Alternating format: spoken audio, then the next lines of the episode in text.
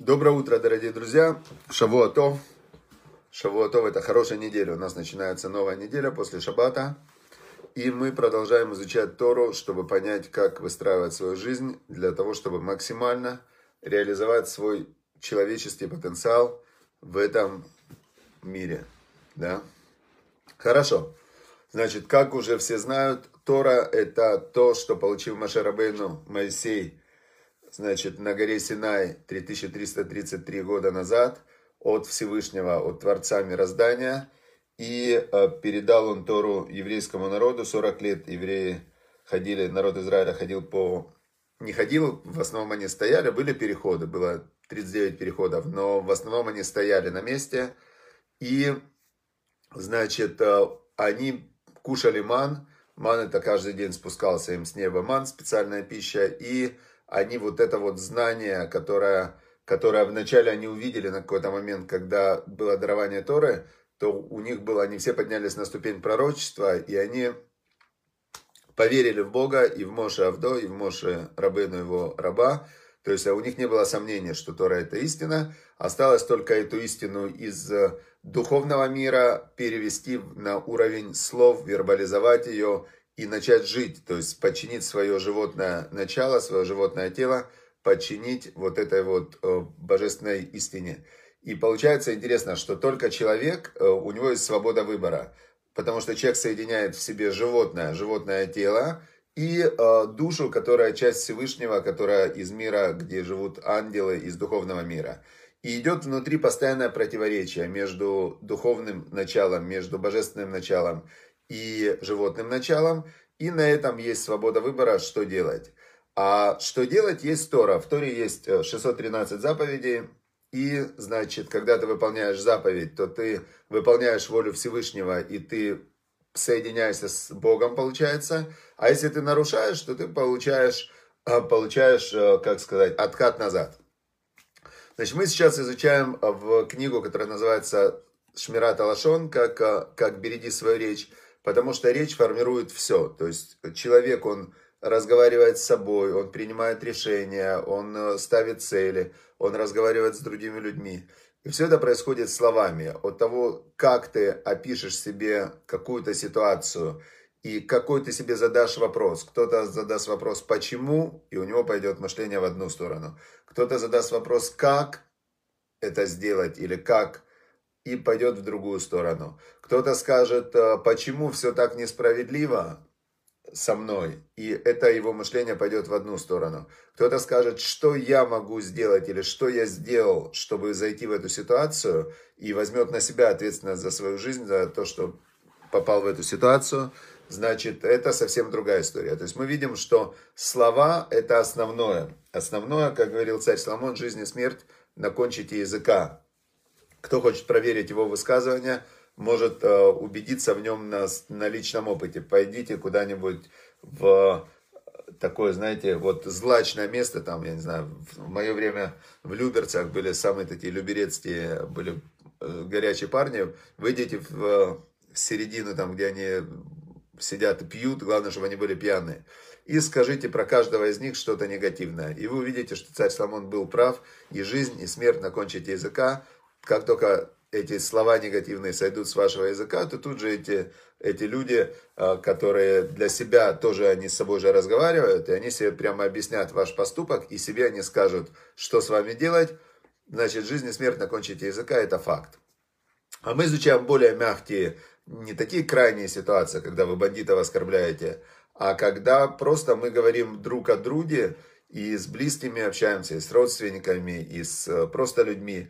И вот э, есть э, такое понятие, как злоязычие. Злоязычие – это когда ты говоришь правду, но которая обижает.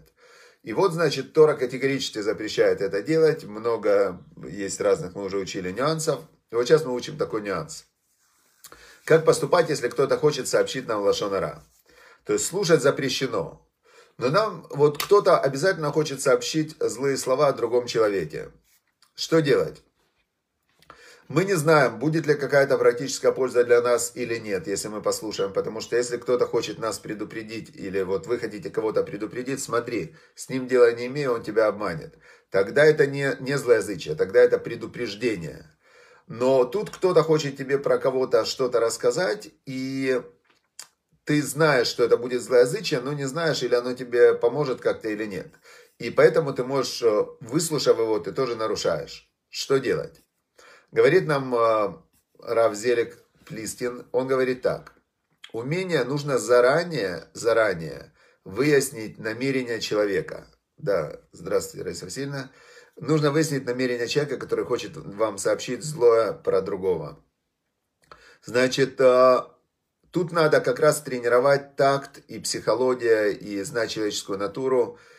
Нужно его спросить. Значит, скажите, пожалуйста, э, то, что вы мне хотите сообщить, это мне, это важно? Это имеет прям для меня значение? А, вот пример он приводит. Начинает Беня, такой Бенемин, такое имя, говорит Ицеку. Это Изику, да, Изику, Ицеку. Ты знаешь, я Хайм из соседнего двора, вот сейчас я тебе про Хайма расскажу. Но Изик его останавливает и говорит, знаешь, мне кажется, лучше оставить эту тему о Хайме. Если, конечно, ты не считаешь, что мне действительно необходимо что-то о нем знать. Теперь, если тот, кто рассказывает, он человек скромный, умный и, э, ну, такой чуть-чуть думает, он скажет, ты знаешь, я думаю, что, может, и не, не надо, то есть оно тебя, в принципе-то и не касается про этого Хайма. А если он скажет, а если он скажет наоборот, что надо, надо, значит, ты должен это знать, чтобы, не дай Бог, то есть нужно уметь спросить человека, чтобы он уточнил свое намерение. Зачем ты хочешь мне сейчас рассказать плохое про другого? Какая в этом польза? Какая в этом э, ну, смысл? Какой в этом смысл? Все, значит, с этим мы остановились. Э, нужно понимать, и это очень тренирует, очень хорошо тренирует понимать намерения. Вот, например, когда вы читаете любое СМИ, средство массовой информации, то оно обслуживает чьи-то интересы.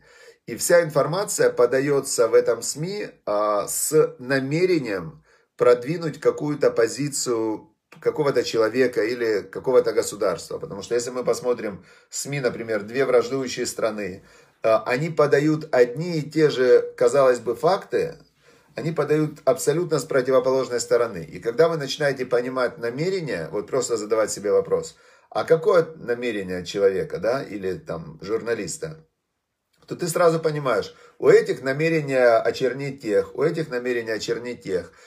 Одни и те же факты, они показывают абсолютно разное. Поэтому, что из этого следует? Из этого следует, что так как все говорят с намерением, с намерением, и ты понимаешь это намерение, то лучше не слушать вообще. Вот эти СМИ, они полностью искажают реальность, по, ее подкручивая под э, запрос тех, которые, которые ими управляют. И у СМИ есть, э, или они обслуживают конкретно чьи-то интересы, или они, они ловят людей, на, зная психологию, на то, что они пишут такие заголовки, наконец-то вы узнаете страшную правду. И человек думает, ну капец, как же я жил без этой страшной правды. Он открывает, а его пере, какую-то переадресовывают рекламу, ну и так далее. То есть намерение. И вот с этим мы разобрались. То есть, э, чтобы не слушать плохое про других людей, задавайте вопрос, зачем ты мне это рассказываешь, и это снимет какую-то часть злоязычия с вас. Теперь, а, но если мы уже копнули чуть-чуть про намерение, давайте сейчас немного поговорим про а, вообще про то, что, что такое намерение и как это работает. Значит, вначале вам хочу рассказать рассказ один, а, который, опять же, про Любавического рыба. Рассказ называется «Правильная чува», «Правильное раскаяние». Есть такой процесс в, в есть такой процесс в духовном мире, когда человек раскаивается в том, что он сделал, в том, что он нарушал заповеди Всевышнего, в том, что он грешил, и ему снимается его, его преступление. Как это работает? Сейчас мы узнаем. Значит, э, рассказ этот рассказывает человек по фамилии Довид Закликовский. И был такой человек, Равин Эзра Шохит. И он глава Ишивы, Равин такой, и вот он э, готовился идти на аудиенцию к Рэбе Клюбавическому, да. Он очень к этому готовился, он понимал, что сейчас он встретится с человеком, который на контакте со Всевышним, и он, значит, подготовился, чтобы в этот момент не забыть и не потеряться. Он подготовил список своих вопросов к Рэбе, прямо целый у него был список вопросов. Значит, э, когда он пришел, он взял этот листик и передал его Рэбе. Рэбе прочитал вопросы, ответил на каждый из них, а затем посмотрел своему хасиду в глаза и спросил, ну, а больше ничего ты не хочешь спросить?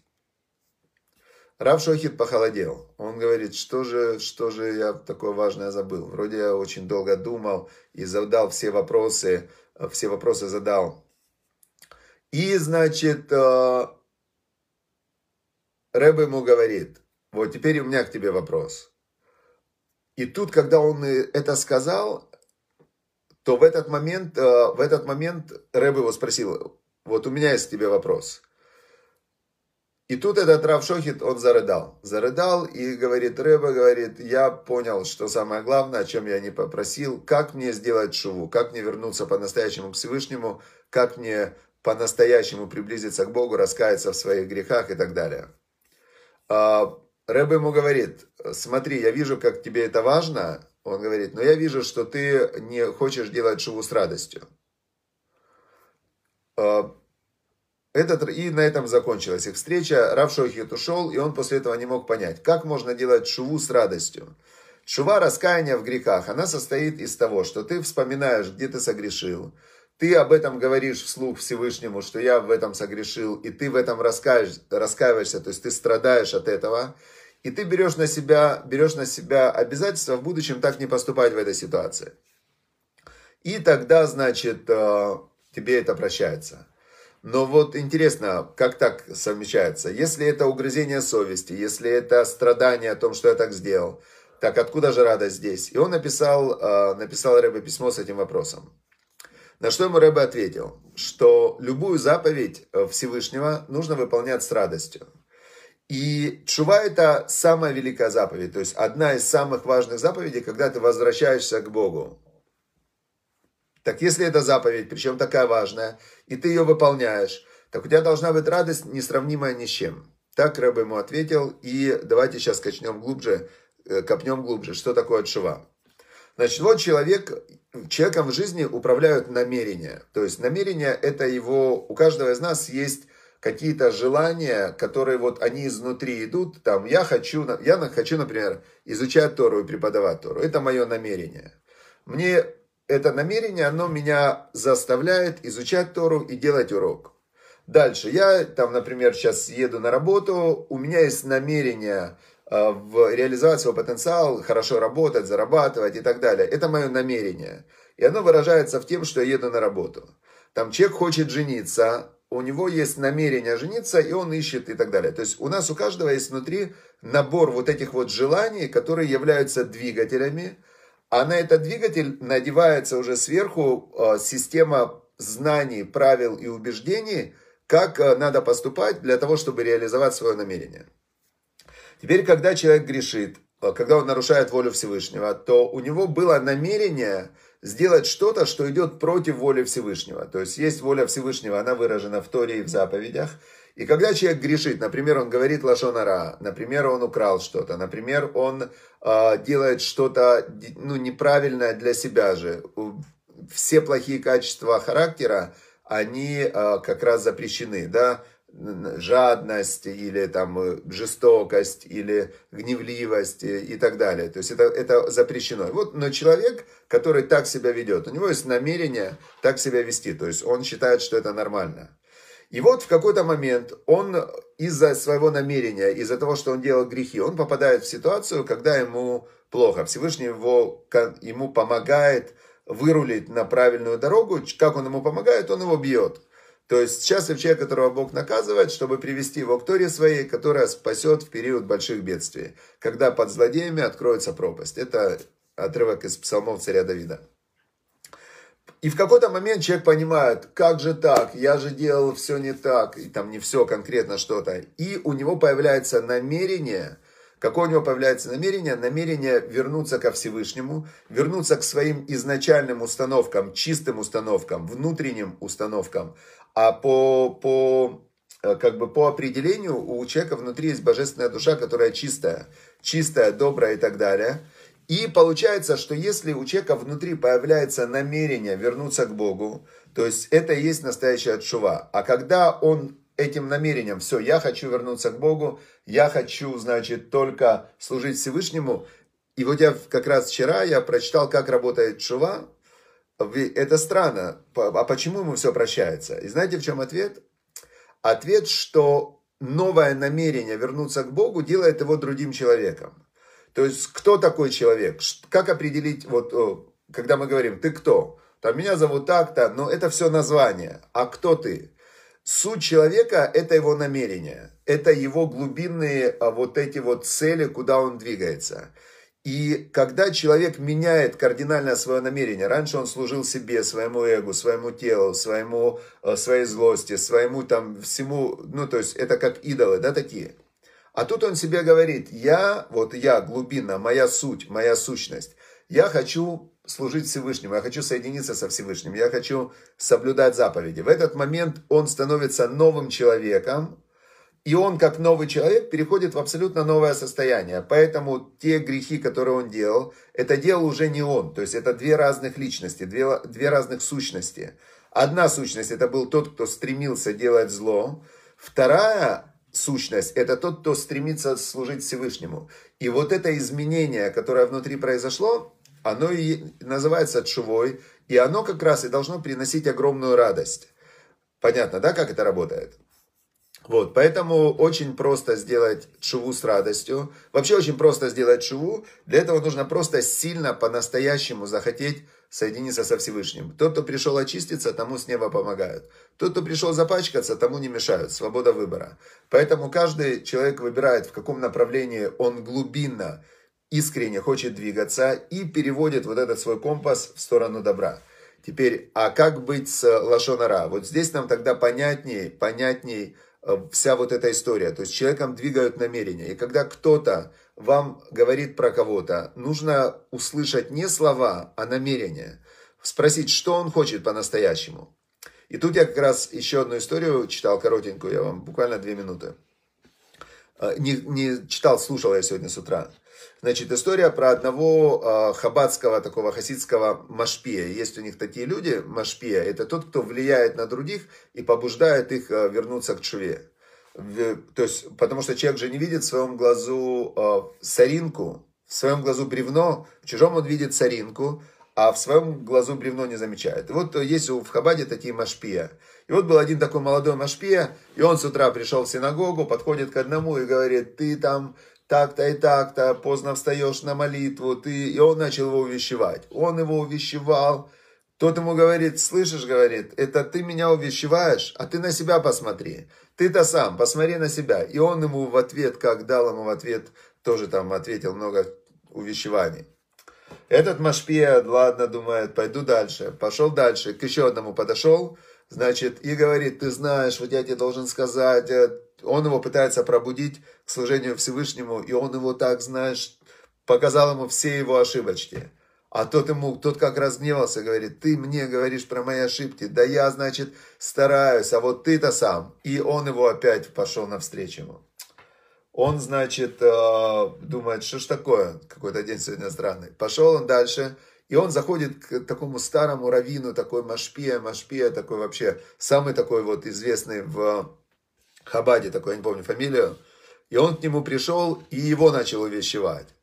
А тот сидит, слушает, слушает его, слушает, слушает. И тот ему все сказал, там какие-то вещи, которые, как ему казалось, тому надо исправить. А он ему говорит потом, спасибо тебе огромное, значит, за то, что ты мне показал. Если бы не ты, я бы не заметил бы эти вещи в себе. Спасибо огромное. А, я, значит, пойду их исправлять себе. И это было удивительно, да, то есть те двое, которые были по уровню духовному намного ниже, чем вот этот вот э, раввин, они а, отреагировали так, как реагирует обычный человек. То есть, если его увещевают, то его реакция а, ответить тем же. Но самый из них великий, который был действительно на уровне величия, скромности, желания, настоящего искреннего желания исправить себя, у него было только намерение исправить себя. Тогда он как воспринимает чужие увещевания? Спасибо, ты мне помогаешь, ты мне помогаешь увидеть то, чего я не вижу. Ты мне помогаешь увидеть э, то, что но это самый высокий уровень. То есть, так как мы э, общаемся, мы люди простые, поэтому увещевать кого-то это самая сложная вещь, и лучше не рисковать, потому что это может быть, э, это может быть, э, человека обидит, он исправится, не исправится, не факт, а на вас обидится. То есть, если, опять же, если ваше намерение, чтобы он изменился как-то, да, возможно, есть какие-то другие способы на него повлиять, э, чем э, ругаться с ним. Но если это, если вас кто-то, то есть давайте так, если кто-то вас увещевает, то тогда у нас есть пример, что в принципе Всевышний хочет, чтобы мы исправлялись. И у каждого из нас есть что исправлять. И если слушать других, не включая в себе вот этот гнев и ответную реакцию, то это будет намного более полезно и хорошо для каждого из нас. Все, удачи, успехов всем. И, значит, э, чтобы сделали чуву. Все, до свидания. До завтра.